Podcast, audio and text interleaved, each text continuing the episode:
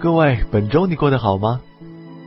您现在听到的声音来自吉林长春，我是主播小逆，欢迎收听《逆风草恐怖故事》。说有什么不能说，怕什么？相信我不会哭，我不会难过。在听故事之前呢，还是要闲聊几句。就是现在呢，听到一个新闻，就是什么呢？青海卫视呢将会在五月的二十六号全新改版。对，青海卫视，那最开始大家都知道，青海卫视和湖南卫视做出这样的一种呃合作的模式，然后呢，为青海卫视呢提供了很多的人力资源，并且呢也挖掘了很多的青海卫视潜在的这样的一些能力。希望青海卫视呢，能够在各大的这个卫视之林当中呢，能够有一席之地吧，对不对？那么五月二十六号呢，这样的一个改版的啊，这个青海卫视呢，将会以崭新的形象面对大家。但是有很多这个眼尖的朋友发现，说什么呢？说他的这些改版呢，完全都是为了和江苏卫视来竞争的。对，在卫视这样的一个大舞台当中呢，最活跃的就是江苏卫视和湖南卫视了。那么湖南卫视的《快乐大本营》呢，一度沦为了娱乐节目的第二位，仅仅次于江苏卫视的《非诚勿扰》。那不管你们怎样竞争，其实老百姓不过是每天晚上下班放学之后呢，为了看电视消遣一下生活，对不对？那只要你能够给大家提供一些好的节目，让大家喜闻乐见，能够让大家紧张一天的心情、紧张一天的这样的一种精神释放一下，对，释放一些压力的话，那你就成功了。不要讲说收视率啊、广告什么的，其实收视率、广告什么的都是浮云，对不对？真希望这个电视台的有关领导也可以这样想，这样的话呢，就是电视当中的广告就会少很多，对不对？OK，那么今天呢，大家继续听到的呢，将是这个《逆风草恐怖故事之多了一个》的第十九集，一起来听吧。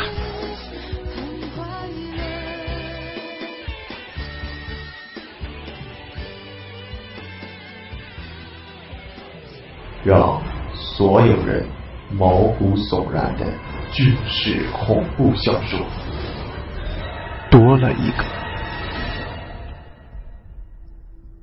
六十多年前，某部队尖刀连六排的六个战士与大部队走散，却发现队伍当中悄悄多了一个谁也不知道是什么的恐怖东西。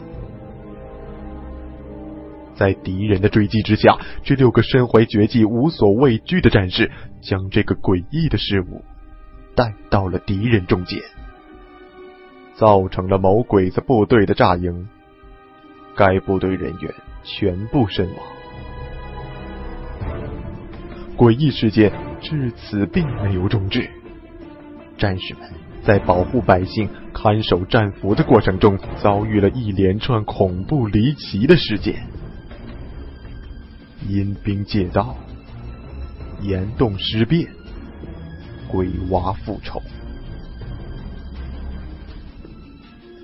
部队炸营为何令人闻之色变？努尔哈赤得到的神秘铁盒里究竟有什么东西？一群热血军人在浴血奋战的同时，逐一揭开了这些秘密的终极谜底。硬核作品多了一个。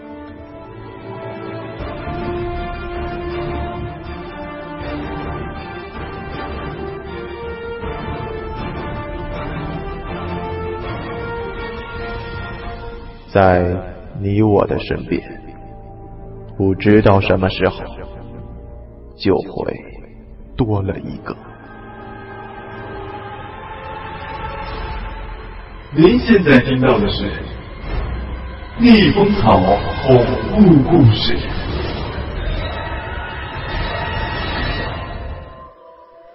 张三彪说：“看来飞影是百密一疏，没想到火光之下有倒影暴露了他。也不是只有我一个人看见了，其他的兄弟悄悄帮了帮我。我示意让他们不要惊慌，大家各干各的事情。”一边悄悄注意石壁上那个黄皮子投影的动静，但石壁上突然一下子什么都没有了。我正奇怪，没看见他退回去，怎么就没了呢？仔细一瞟之后，发现原来地面上悄悄高下了一块，和墓道一个颜色，正悄悄的向我们游来，不仔细看根本察觉不了。原来人家说黄皮子成了精就会变色，倒不是假的。我脱下身上的衣服提在手里，一边假装看弟兄们撬棺材，一边悄悄的往后面移。等棺盖咔嚓一声的时候，猛地套着衣服扑了上去，一下子套住了地上凸起的地方，感觉衣服下面有个东西在惊慌的乱动，竭力想往下钻去。我连忙大叫：“各位兄弟，快来帮忙！我逮住个黄皮子精了！”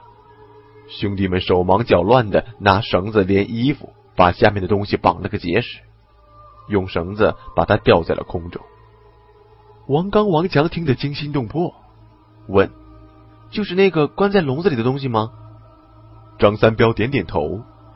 对，那个铁笼子是后来在村里求铁匠打的。刚逮住的时候是用绳子绑着的。你们不要看他现在不说话，其实他是会说人话的。当时在皇陵里，我们都听见他叽叽乱叫，说自己是坟中修炼千年的黄皮子。我们掘墓坏了他的修行。如果不放了他，他就要把我们怎么怎么地。结果被兄弟们一顿好踢，才闭上了嘴。更有兄弟回头去查看来路时，发现以前回头的兄弟都被吸干血而死。大伙怒气冲天，一致决定等棺材一开，食品身到手，就扒了他的皮，挫骨扬灰。谁知道棺材盖一开，大家都愣住了。张三彪正说到这里，突然外面传来一声女人的尖叫。王强吃惊的说：“是绣花。”张三彪脸上变色，不好，难道那黄皮子又作怪了？三个人同时抢出门去，冲到绣花的房间门口，使劲一推，发现门缝里没灯，门从里面被反锁住了。王强上去一脚把门踹开。三个人眼前一花，似乎看到一个黑影从打开的后窗里窜了出去。王刚连忙点上油灯，王刚和张三彪把头伸出去看了一看，后窗外就是笔直的悬崖，哪里有什么人影？就是有人从这里跳下去，多半也摔死了。张三彪脸色一变，糟了，是那个黄皮子，连忙冲出门去。王强扶起缩在床边的绣花。追问发生了什么事，绣花满脸通红，半天说不出话来，哇的一声哭出来以后，才抽泣的说自己什么都不知道，只记得朦胧当中醒来，发现那屋子里有人在翻东西，尖叫一声，立即有人捂住他的嘴，然后王强就进来了，那人就从后窗翻了出去。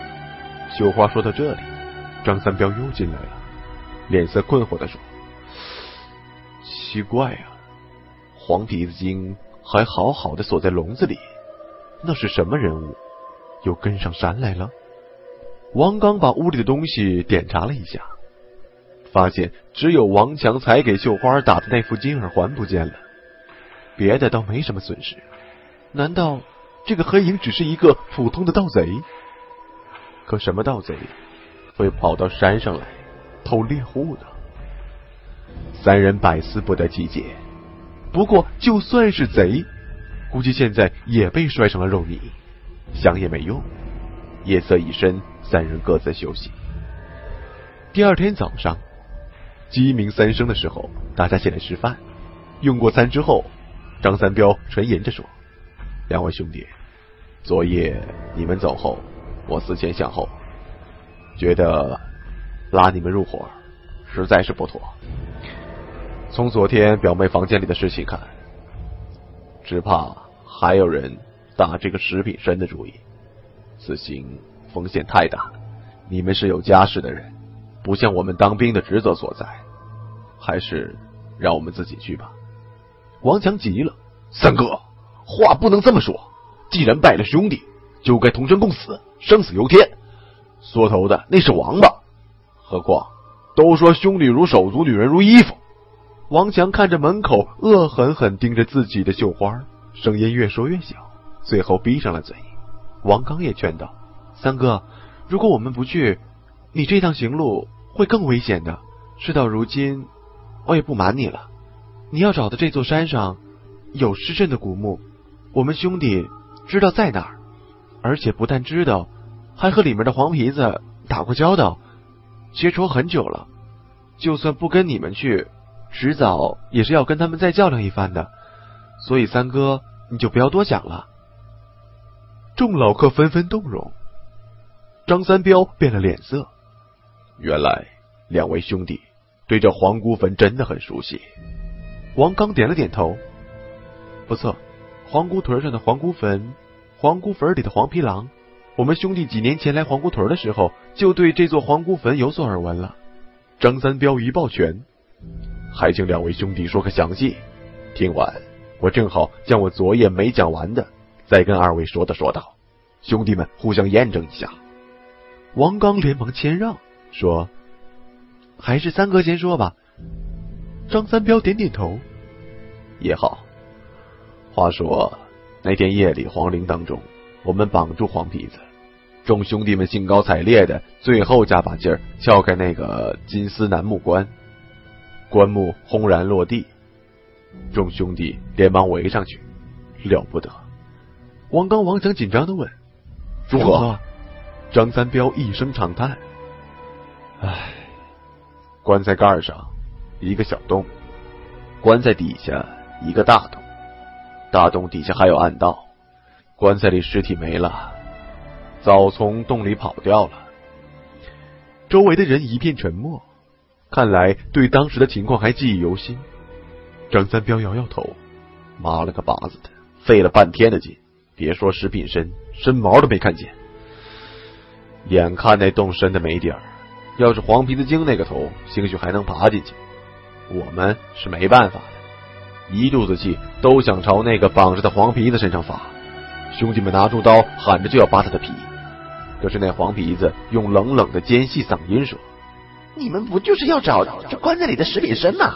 只要你们不杀我，我我告诉你们就是了。这棺材里埋的都是皇姑娘娘，正体被小黄皮子拖走了，和驸马爷合葬了。要知道在哪儿，你们不害我。”我就带你们去。我当时不相信他，怕他耍水。后来这黄皮子就说了一句口诀：“黄姑屯上黄姑坟，黄姑坟里黄皮狼。”就是刚才刚子兄弟说的那句。我们将信将疑，但也没别的办法了。那个棺材下的暗道挖了几百米就被水淹了，于是我们只好听听这黄皮子的。来到了这黄姑屯可这黄皮子又开始死活不说人话了，实在没办法，正准备来山上碰碰运气，正好遇上了兄弟两个，只是明知风险太大，要是还硬拉两位兄弟帮忙，实在有失厚道！王刚连忙说：“三哥言重了，不过这黄皮子说的八九不是假话，整个东北都知道要闹黄皮子。”没有比黄姑屯上这座黄姑坟闹得更厉害的，因为传说这位黄姑娘娘的驸马爷就是黄皮子祖宗，真正的黄大仙。这也是我们兄弟以前听几位上山的生客说的，而这几位生客正是我们跟黄皮子结仇的根源。先说这位黄姑娘娘，据说原是满清太祖努尔哈赤生前最宠爱的和硕哥哥，生性喜欢骑马打猎。有次在这山上马坠前蹄，跌下了山洞，被一自称是姓黄名郎的男子所救。当时和硕格格奄奄一息，多亏这位黄郎不知从哪里找来了几只千年老参，吊住了和硕格格的命，病啊也就慢慢的康复了。两人在崖下日久生情，最后私定终身，郎情女爱。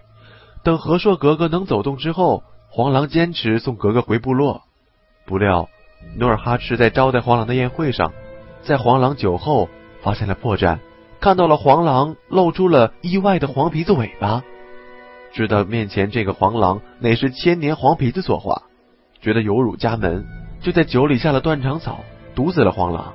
但那念在黄狼救和硕格格有功，将其尸体送回山里筑坟埋葬，谁想和硕格格痴心不死。愿父亲狠毒，大哭一场之后入庵修行，从此不见努尔哈赤的面。并扬言和黄狼生不能同床，死后亦当同学。努尔哈赤又急又气，一气之下就封住了此安门，交代和硕格格死后必须葬入祖坟，绝不可以随他心愿葬入黄狼墓。后来老百姓知道这件事情，都同情这对有缘无分的情侣，纷纷把这座山上的黄狼坟唤作黄姑坟，算是给两人在心中合葬了的心愿。这地方也就被称为黄姑屯儿。没想到听三哥一说。居然几百年之后，真的发生了皇姑移坟的事情，难怪俗语说“精诚所至，金石为开”呀！张三彪等人听得目瞪口呆。半晌，张三彪一拍大腿：“我明白了，我明白了，想是当年和硕格格念着黄狼的恩义，此时坚持把当年黄狼给的千年人参含在嘴里下葬，又是一口怨气不断。”所以结出金枝玉叶食品参。至于什么死后还有情有义的，我就不信了。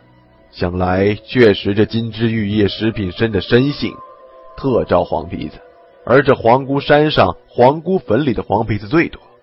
于是穿山打洞，一直挖到了皇陵，将食品参的胚体移了过来。又因为黄陵那边风水好，灵气足。正巧挖坟那天，一个小黄皮子叼了熟落的参花去黄陵采集，被我们碰个正着。如此说来，王兄弟就是给我们吃了一颗定心丸。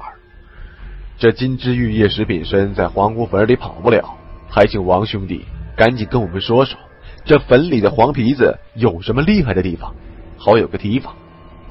王刚看看王强，王强点点头。王刚看向众人说。不是我跟我哥执意不说清楚，主要是怕各位听了心里不快活。皇姑坟里一直有一个说法，就是说里面有诅咒，谁要是动皇姑坟的脑筋，都会死无全尸，没好结果。所以一直也没有人敢去盗墓，甚至连边都不敢靠。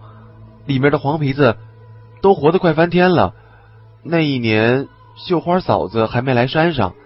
冬天里，几个深客上山了，借住在我们的木屋里，说是黄皮子坟旁边有好参。天寒地冻，大雪封山，我们兄弟极力劝说他们，等到春暖花开的时候再去挖。但深客们说，大雪能封住底下老参的灵性，执意要去。那时候，我们养了几只大黄狗，叫大黄，赶兔子、逮野鸡，灵的不行呢，对山路也很熟悉。于是深客们走时借了大黄给他们带路，可这一去啊就没了踪影。好几天过去了，我们兄弟正嘀咕是不是深客踩了人参下山没打招呼，顺了我们的狗。但是夜里木屋外却响起了凄惨的狗叫声。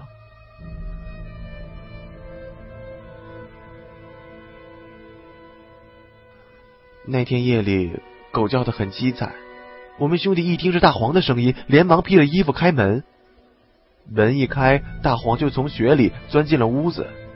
油灯下，大黄神色萎顿，左耳缺了一块，身上的毛都被扯得斑斑点点的。我们兄弟都吓了一跳。大黄是我们从小一手调教出来的，别看只是几只土狗，但是和野猪、豹子耗上个半把时辰不会有事的。什么东西能把它折腾成这个样子？我一把搂过大黄，仔细检查一遍，最后在大黄嘴边发现几撮细嫩的黄毛。我哥跟我都变了脸色，麻烦了，那帮深客到底招惹上黄姑坟那群黄皮子了。大黄是回来了，可那帮深客能落得好去吗？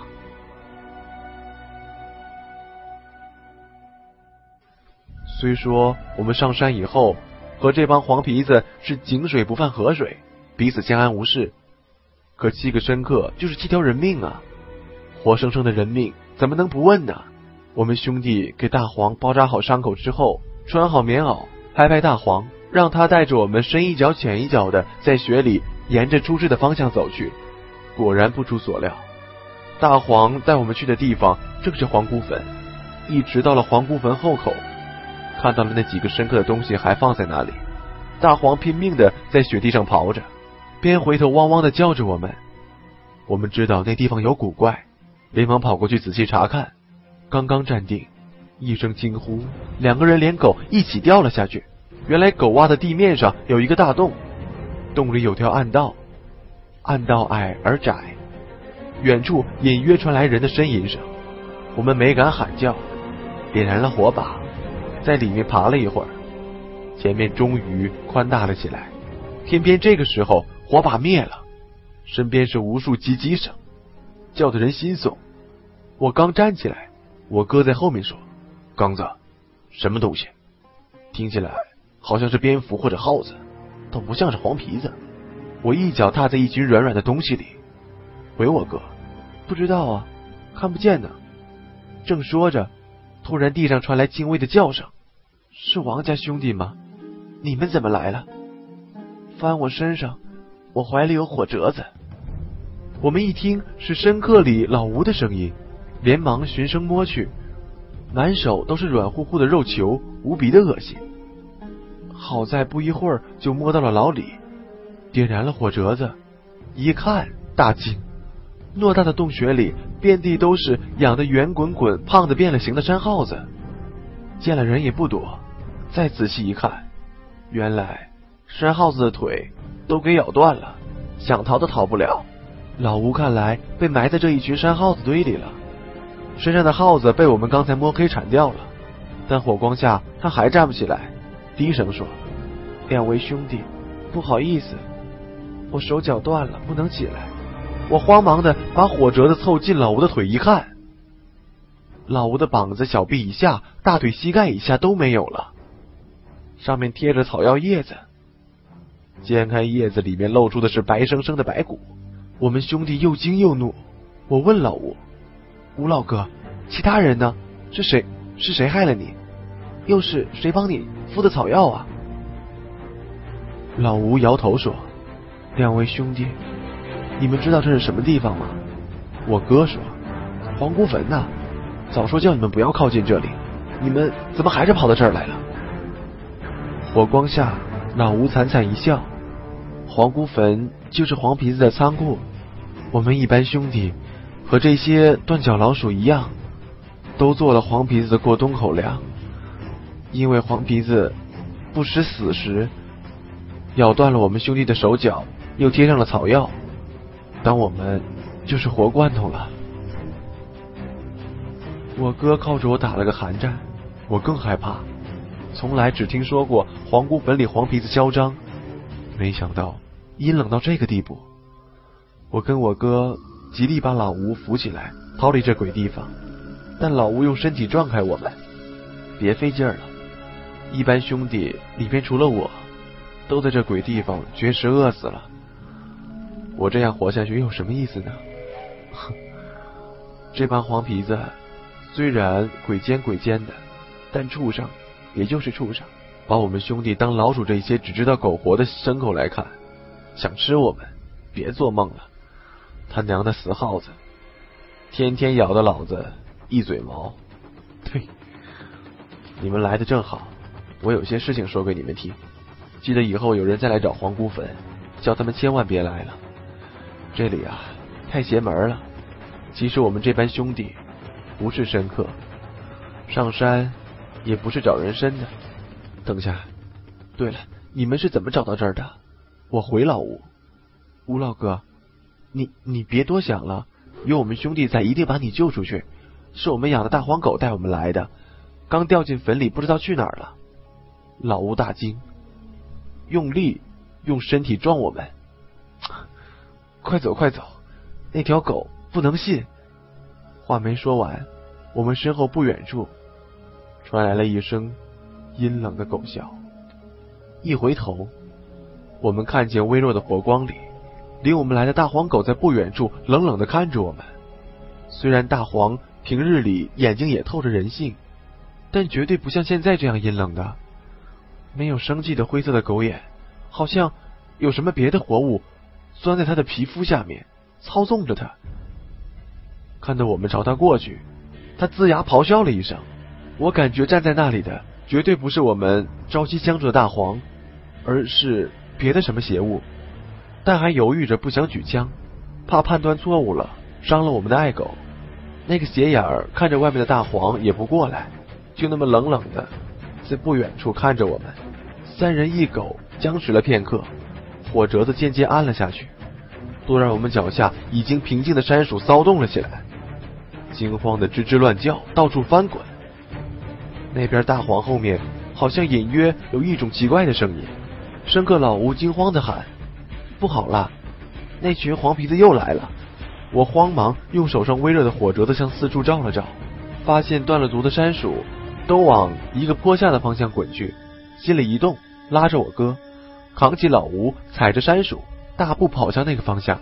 果然往下走了一段，拐了一个弯，看见了一个蘑菇样的石柱，周围围着一圈滚过来的山鼠，他们竭力想往石柱上面爬，但石柱是光滑的，那群山鼠又断了手脚。蹭来蹭去，就是爬不上去，急得发出阵阵凄惨的叫声。我跑过去摸了摸石柱，滑的跟羊玻璃一样，跳了两下也摸不到石柱的蘑菇顶。奇怪的声音又近了，我想了一下，把火折子插在地上，喊哥借个肩。我哥把老吴放在地上，弯腰蹲下来，我退后几步，一下冲到我哥肩上。我哥脚一蹲地，一下直身，我顺势再一跳。手搭住了石柱蘑菇顶的边，翻了上去。站蘑菇顶上一看，后面一大群蘑菇的小兽正在底下飞快的朝我哥和老吴这边奔来，眼睛绿莹莹的闪光。我连忙趴在蘑菇顶边上，把手搭下来，喊声：“哥，该你了。”我哥一只手拎起老吴的腰带，学我的样子退后几步，一下冲跳起来。我急忙握住我哥伸出的另一只手，感觉一沉，险些把我自己也拽了下去。好在稳住了重心，连忙把两人拉了上来。我哥一上来放下老吴，就跳着直跺脚，手忙脚乱的在腿上乱摸。不一会儿，从裤管里抖出一只小黄皮子，小黄皮子落在石顶上，绿眼睛深深的看着我们，扭头跳下了石顶。底下慌叫了几声，很快安静了，地上的火折子也熄灭了。黑暗里，只看到石柱底下一双双绿色的眼睛悄悄的盯着我们，在远处。是一双大一些的眼睛在看着我们，应该是大黄吧。蘑菇顶并不是很宽大，我们三个人在上面只能背靠着背挤着，看着底下邪恶的眼睛，我只觉得心里发寒。我哥打了个寒战，刚子，刚才再慢一步，我也变成老吴那样的活罐头了。老吴呻吟了一声，我连忙推了推我哥。哥，你怎么说话的？吴大哥，你没事吧？老吴的身体动了动，没事，反正活不了多久了。王老大说的对，死都比做黄皮子口粮好，就是连累了你们兄弟。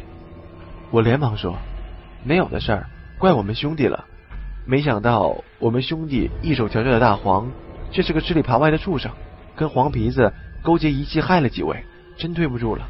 老吴沉默不语，长叹了一声。事到如今也不瞒你们了，你们没错，你们送的狗也没错，错的是我们这些人瞎了眼，信错了人。实不相瞒，我们上山不是为什么买身，就是为了这黄姑坟而来的。而为什么我们在这雪地里急着上山，是因为。我们跟别人约好了，这个时候在皇姑坟前碰头，谁也没想到这个人背信弃义，反过来对我们下了毒手。你们的狗也被他们动了手脚，成了听他们驱使的把式。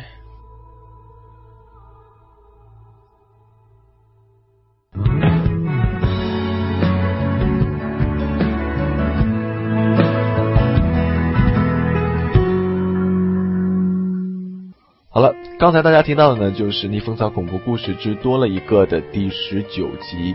那么喜欢逆风草恐怖故事的朋友呢，仍旧可以加入到我们的 QQ 群落当中来。那么我们这个群落号码呢是四二九一零零二四二九一零零二。那而且大家也可以在这个呃各大搜索引擎当中去输入“逆风草恐怖故事”来找一下我之前的一些作品。如果你呃以前的我的这个长篇的连载没有听全的话，也可以在前面去找到它。OK。在节目最开始的时候呢，我的这个选用的背景音乐呢是刘惜君的《我很快乐》。那么这首歌呢是讲述应该是一个失恋女孩的这样的一种心声吧。她有她的自尊，她也有她的骄傲，但是在面对自己感情的波折的时候，她仍旧强装着自己很快乐，说自己很快乐，这样的说自己很坚强。